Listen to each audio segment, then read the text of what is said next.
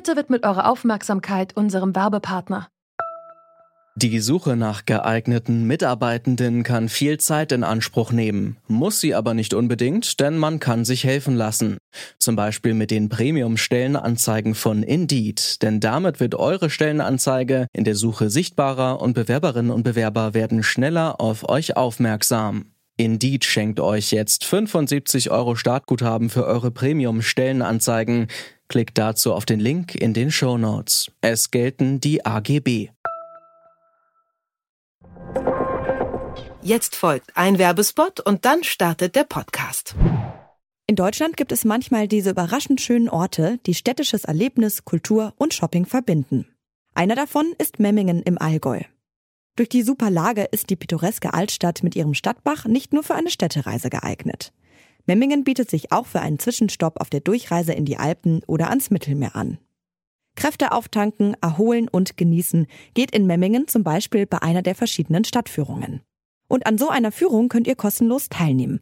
Einfach dem Link in den Show Notes dieser Episode folgen und als Code zurück zum Thema eingeben. Natürlich ist das, was bei Menschen mit Angsterkrankungen meistens leider an vorderer Stelle steht, diese Angst vor der Blamage und sich da irgendwie nackig zu machen und ähm, dass später schlecht über einen gesprochen wird. Das hat die Journalistin Franziska Seibold bei uns im Interview gesagt. Sie leidet an einer Angsterkrankung. Das Gefühl der Angst kennt jeder und jede. Angst ist normal und schützt uns vor gefährlichen Situationen.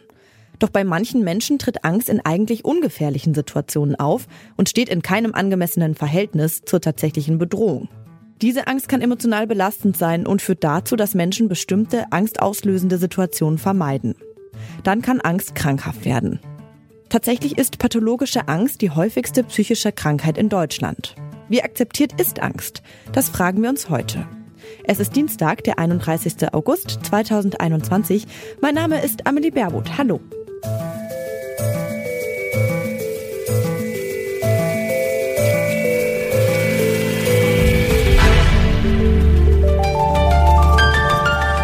Zurück zum Thema. Etwa 12 Millionen Menschen in Deutschland haben eine Angsterkrankung. Darunter zählt zum Beispiel die Panikstörung, die generalisierte Angststörung oder soziale Phobie. Trotzdem sprechen nur wenige Betroffene öffentlich darüber. Eine von ihnen ist die Taz-Journalistin Franziska Seibold. Sie hat vor fünf Jahren als eine der ersten JournalistInnen in Deutschland ihre Angsterkrankung öffentlich gemacht. Ich habe mit ihr gesprochen und sie gefragt, ob Angsterkrankungen ihrer Meinung nach immer noch gesellschaftlich stigmatisiert sind. Ja, das ist äh, eine gute Frage, denn äh, woran soll man das messen? Ich glaube, dass das darüber sprechen und äh, inwieweit Angsterkrankungen medial stattfinden schon zugenommen hat in den letzten Jahren, aber inwieweit es immer noch stigmatisiert ist und doch noch viele Leute irgendwie hinter dem Rücken von anderen schlecht reden, das finde ich ganz, ganz schwierig messbar. Sie sind ja immer noch eine von wenigen, die unter Klarnamen über ihre Angsterkrankung schreibt. Welche Reaktion haben Sie denn darauf erhalten damals? Ich habe das damals nicht leichtfertig gemacht, ähm, diesen Text zu schreiben, der, der in der Taz damals erschienen ist, sondern ich habe das vorher mit meinem Therapeuten besprochen und war auch gewappnet, falls schlechte Reaktionen kommen sollten. Denn natürlich ist das was, was bei Menschen mit Angsterkrankungen meistens leider an vorderer Stelle steht, diese Angst vor der Blamage und sich da irgendwie nackig zu machen und ähm, dass später schlecht über einen gesprochen wird. Das Erstaunliche ist, dass das nicht eingetreten ist. Also die Reaktionen waren eigentlich durchweg positiv und dementsprechend war das eine sehr, sehr gute Erfahrung. Mhm. Sie haben es ja kurz angesprochen, Sie hatten eben ja auch wahrscheinlich ein bisschen Angst auch vor dieser Veröffentlichung. Warum haben Sie sich dann trotzdem dafür entschieden? Das ist so richtig eigentlich passiert während der Recherche zu dem Text. Da habe ich nochmal so geschaut, was wurde denn alles schon so veröffentlicht und bin auf viele Erfahrungsberichte gestoßen und da war so gut wie nie ein Klarname zu lesen. Also ich glaube vorher, wenn ich mich recht erinnere, habe ich mir gar nicht so genaue Gedanken gemacht. Ich wusste nur, ich will diese Geschichte aufschreiben. Und das war dann aber so der Anstoß, dass ich dachte, nee, da mache ich nicht mit, weil dann kommt es ja nie aus dieser Ecke raus. Hat sich denn dann Ihr Arbeitsalltag verändert, nachdem Sie Ihre Erkrankung öffentlich gemacht haben?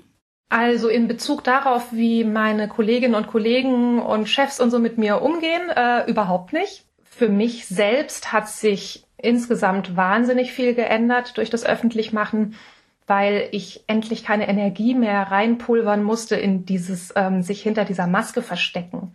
Weil es kostet ja unfassbar viel Kraft, immer vorzuspielen, dass man in Anführungszeichen normal ist. Und ähm, dann damit mal so rauszugehen, das war ganz toll.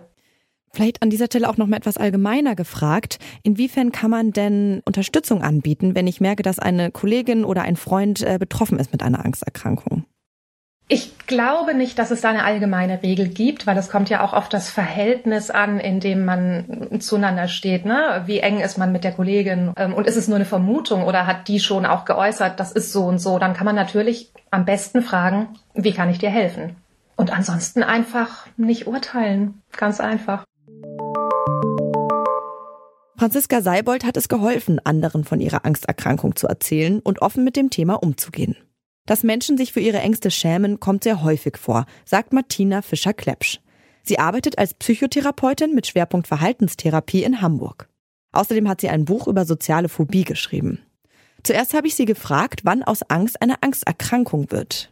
Ja, das lässt sich ganz leicht an dem Gradmesser sagen, wie stark jemand darunter leidet. Also wir sagen immer, dass er ganz erheblich der Leidensdruck eigentlich ein Punkt ist, warum sich jemand therapeutische Unterstützung sucht.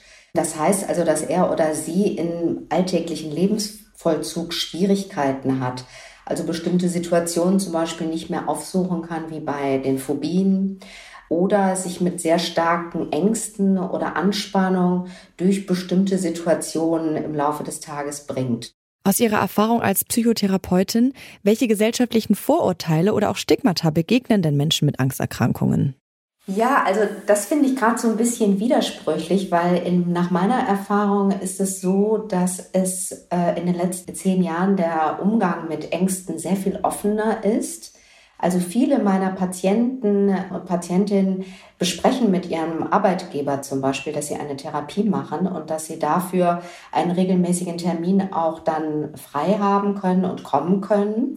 Die meisten Arbeitgeber stehen dem sehr positiv gegenüber. Also das ist meine Erfahrung auch im Vergleich zu vor einer längeren Zeit als zehn Jahren, dass das eigentlich ganz gut ist. Was anderes ist der Umgang der Betroffenen selbst, also die sich sehr schämen. Ne? Das ist so ein bisschen das Kontrastprogramm, jetzt insbesondere bei Menschen mit sozialen Ängsten oder Unsicherheiten, weil die Menschen möchten in der heutigen Gesellschaft gerne cool und locker und extrovertiert sein und eigentlich keine Probleme haben. Und deswegen, ich finde, da gibt es so einen gewissen Widerspruch in der gesellschaftlichen Akzeptanz. Pathologische Angst gehört zu den häufigsten Erkrankungen überhaupt noch vor Depressionen und eben trotzdem besteht da noch so eine Scham. Sie haben ja jetzt schon ein paar Gründe genannt, aber ja, inwiefern ist denn Angst in unserer Gesellschaft dann noch doch tabuisiert und warum vielleicht auch? Wie gesagt, also tabuisiert würde ich gar nicht sagen, sondern ich glaube, dass eben durch die sozialen Medien, äh, durch den Wunsch, sich überall vorteilhaft zu präsentieren, schöne Bilder zu zeigen, der eigene persönliche Druck so stark geworden ist, dass man sich nicht mehr so zeigen kann, wie man, wie man ist. Und dass es eher ein Problem ist sozusagen des Individuums oder der, der betroffenen Person, dass sie sich halt schämt, wenn sie Mängel hat. Was würden Sie dem denn vielleicht auch entgegnen oder jemandem sagen, der sich sehr stark für seine Angst schämt?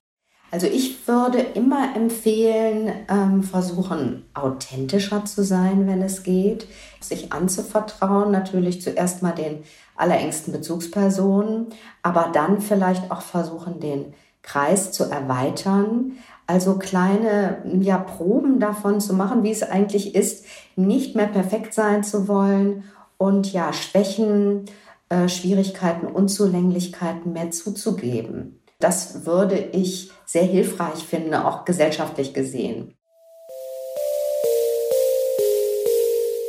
Das Thema Angst ist in den vergangenen Jahren viel mehr in die Öffentlichkeit gerückt und wurde dadurch auch ein Stück enttabuisiert, so die Einschätzung von Psychotherapeutin Martina Fischer-Klepsch. Dennoch würden sich viele Betroffene immer noch für ihre Angsterkrankung schämen. Dabei kann es ihnen helfen, die eigene Angsterkrankung anzusprechen, sagt Martina Fischer-Klepsch. Franziska Seibold bestätigt das. Die Taz-Journalistin hat für den offenen Umgang mit ihrer Angst nur positive Rückmeldungen bekommen. Und auch für sie selbst war es eine bestärkende Erfahrung, ihre Angsterkrankung öffentlich zu machen. Denn damit könne man die eigene Maske, hinter der man sich versteckt, und die dazugehörige Scham ein Stück weit fallen lassen. Falls ihr selbst von einer Angsterkrankung betroffen seid, dann guckt doch mal auf www.angstselbsthilfe.de. Dort gibt es verschiedene Hilfsangebote für Betroffene. Das war's von uns für heute. An dieser Folge mitgearbeitet haben Felicitas Kuhnt, Anna Luko und Andreas Popella. Chefin vom Dienst war Alia Rentmeister und mein Name ist Amelie Baerbuth. Tschüss. Zurück zum Thema vom Podcast Radio Detektor FM.